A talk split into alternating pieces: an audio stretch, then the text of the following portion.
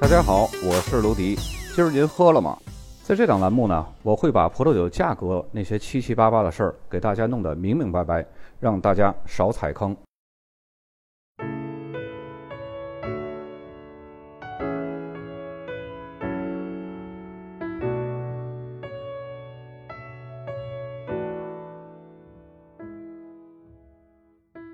本期节目，咱们继续来聊一下德国的一个另外一个产区啊，是福腾堡。这个产区呢，它是德国第四大葡萄酒产区，一共呢是有一万一千五百公顷的葡萄种植区，也是唯一一个产红葡萄酒多过白葡萄酒的一个产区。我们很多人都会以为巴登那个产区，它是由于气候带位于更温暖的一个地区，那里应该是红葡萄酒最多的一个产区。其实不然，巴登啊，它是南北跨度是比较长的，并且呢中间有一个隔断。主要生产红葡萄酒的地方呢，还是以南半部为主的，所以那里的红白葡萄酒的比例也仅仅是四比六，红葡萄酒占四成，白葡萄酒占六成。所以以后再说德国的红葡萄酒最大的产区，大家记住不是巴登啊，而是福腾堡。那么福腾堡产区呢，它是位于德国的西南部斯图加特市的周围，产区的葡萄园呢都是位于内卡河还有它的支流周围的山坡上。因为当地有高山的遮挡，福腾堡产区呢，它的气候是比较温和的，附近的河流呢还会有很好的储热能力，可以在寒冷的晚上对葡萄树起到保暖的作用。产区的地理环境受到河流的影响是比较大的。那么在产区的北部呢，河边陡峭的山坡是一道比较引人注目的风景线。产区内大多数的葡萄藤都是生长在这里，可以充分的利用光照。但是在如此陡峭的山坡上种植葡萄藤呢，对于人工作业的要求就比较高了。当地的葡萄园土壤呢，表层土都是散落着泥灰岩的岩石陡坡，一直会从产区的中心延伸到内卡河，并且呢，泥灰岩土壤当中还带有沙石、粘土、泥灰岩的沉淀物。在姆斯塔尔山谷还有斯图加特附近呢，火山岩分布就比较广了，第三纪沉积土、冰山变化的痕迹随处可见。我们在节目一开始就有提到过，福腾堡这个产区，它是德国的唯一一个红葡萄酒多过白葡萄酒的这么一个产区。那么产区当中呢，将近百分之七十都是红葡萄酒，主要的葡萄品种呢是由托林格、黑雷司令，这个黑雷司令呢，也就是皮诺莫尼耶在德国的叫法，还有一个葡萄品种呢是莱姆贝格，这三个葡萄品种主要酿成的。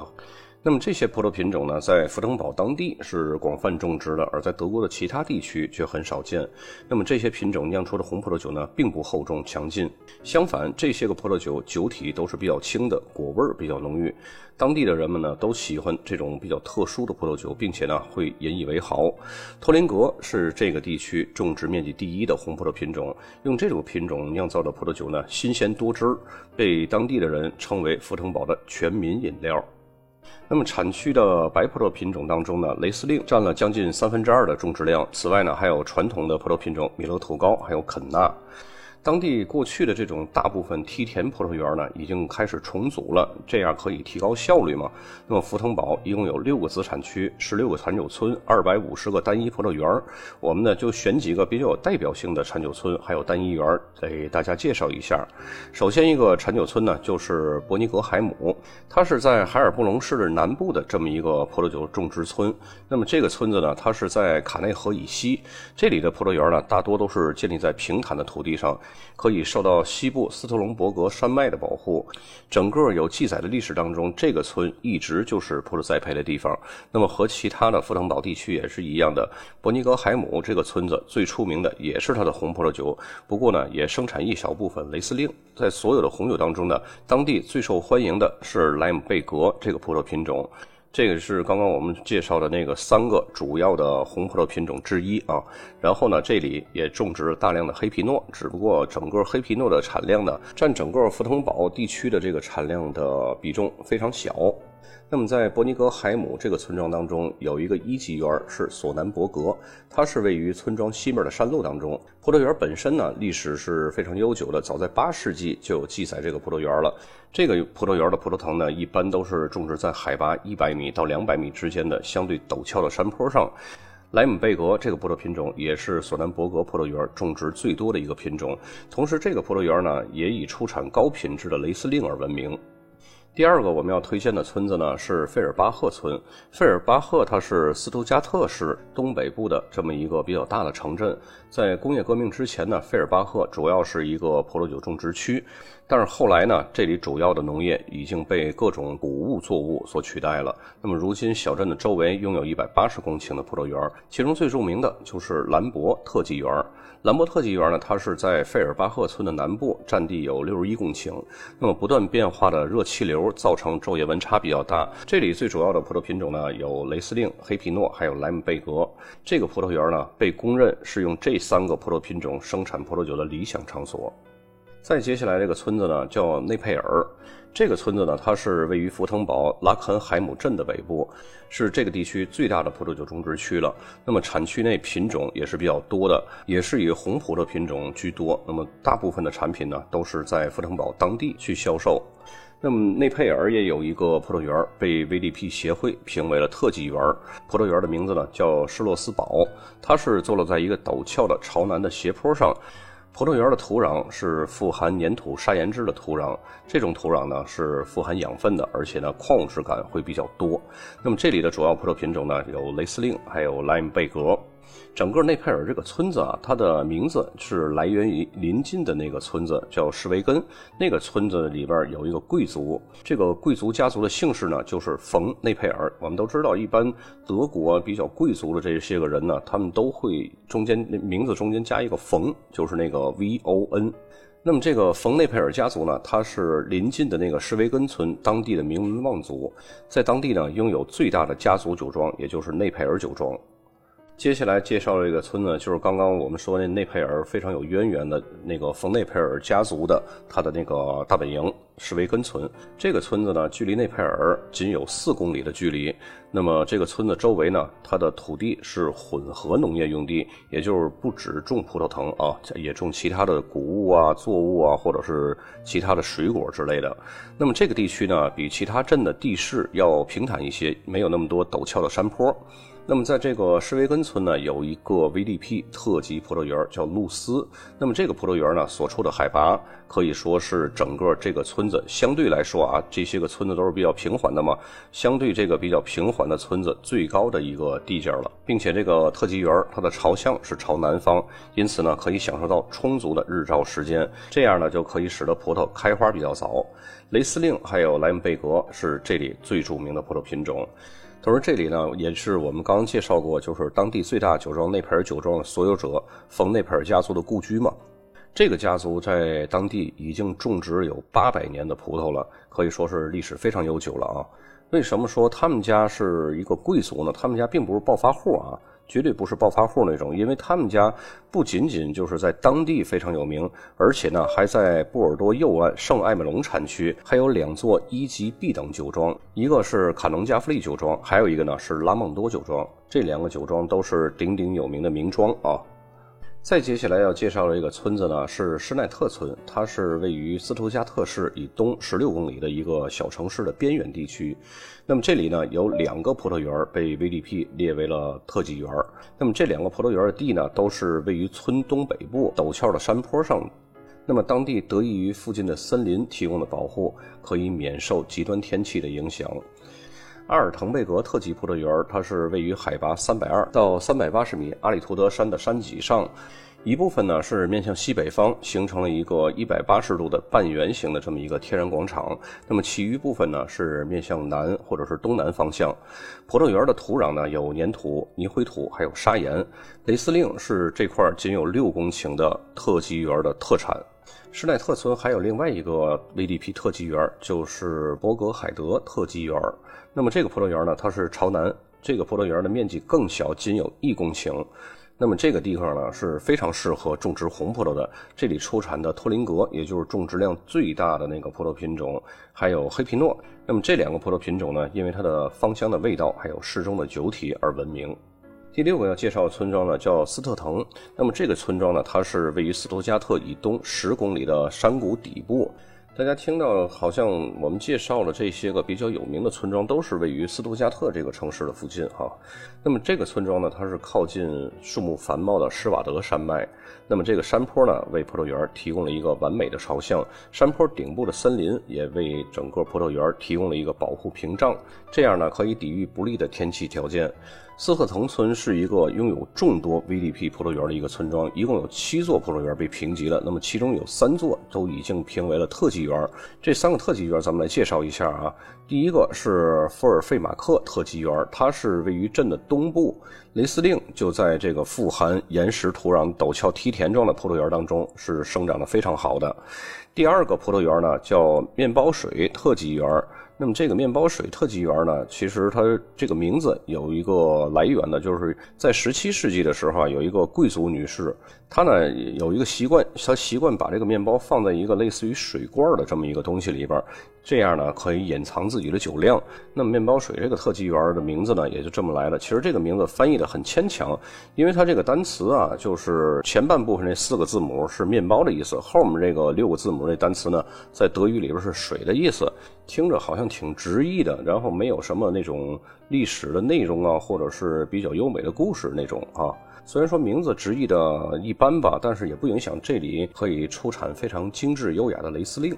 那么第三个特级园呢是门西贝格，有的时候呢酒标也可以仅标注贝格葡萄园。那么这个葡萄园呢最早的历史可以追溯到一四四七年，它是和圣加伦修道院一起出现的，它是整个山谷当中最温暖的地方之一，它也是位于施瓦德山脉当中，它是在山脉的东南方。这个葡萄园的地下土壤当中呢有分层的岩石，这样呢就可以给当地的葡萄提供很好的保水性。莱姆贝格这个红葡萄品种被认为是这个葡萄园种植最好的一个葡萄品种了。那么最后一个咱们要介绍的一个村庄呢，是位于地图最上方海尔布隆市的东边，很近的距离，三公里处。这个村庄呢叫温斯伯格。虽然说这里的顶级葡萄酒呢大多都是由雷司令来酿造的，但是三分之二的地区呢也都种植着各种红葡萄品种，主要呢还是托林格还有莱姆贝格这两个主力军啊。而且呢这两个红葡萄品种经常还会混酿在一块儿。酿出的葡萄酒呢，酒体是比较适中的。那么，据文献记载呢，这里早在一二七一年，温斯伯格村就已经开始酿酒了。这个小镇上呢，有一个葡萄园被 VDP 协会评为特级园。这个特级园呢，占地六十五公顷，是一个面向南部和西南部的这么一个山坡上的葡萄园。它是位于城镇的北部边缘，非常陡峭，顶部呢还有一个城堡的废墟。当地矿质非常丰富的土壤，可以生长出深度和复杂性都非常强的雷司令。那么，我们一共听了七个带有特技园的村庄介绍了。那么，大家有没有发现，虽然当地啊种植量最多的品种呢是托伦格？这个红葡萄品种，但是呢，生产优质葡萄酒的品种呢，几乎都是雷司令还有莱姆贝格这两个葡萄品种。所以呢，如果要是有幸可以尝到福腾堡的酒，就大家不要花高价格去喝托林格这个葡萄品种酿的酒啊。那么如今呢，整个福腾堡大约有百分之八十的葡萄酒呢，都是由合作社来酿造的。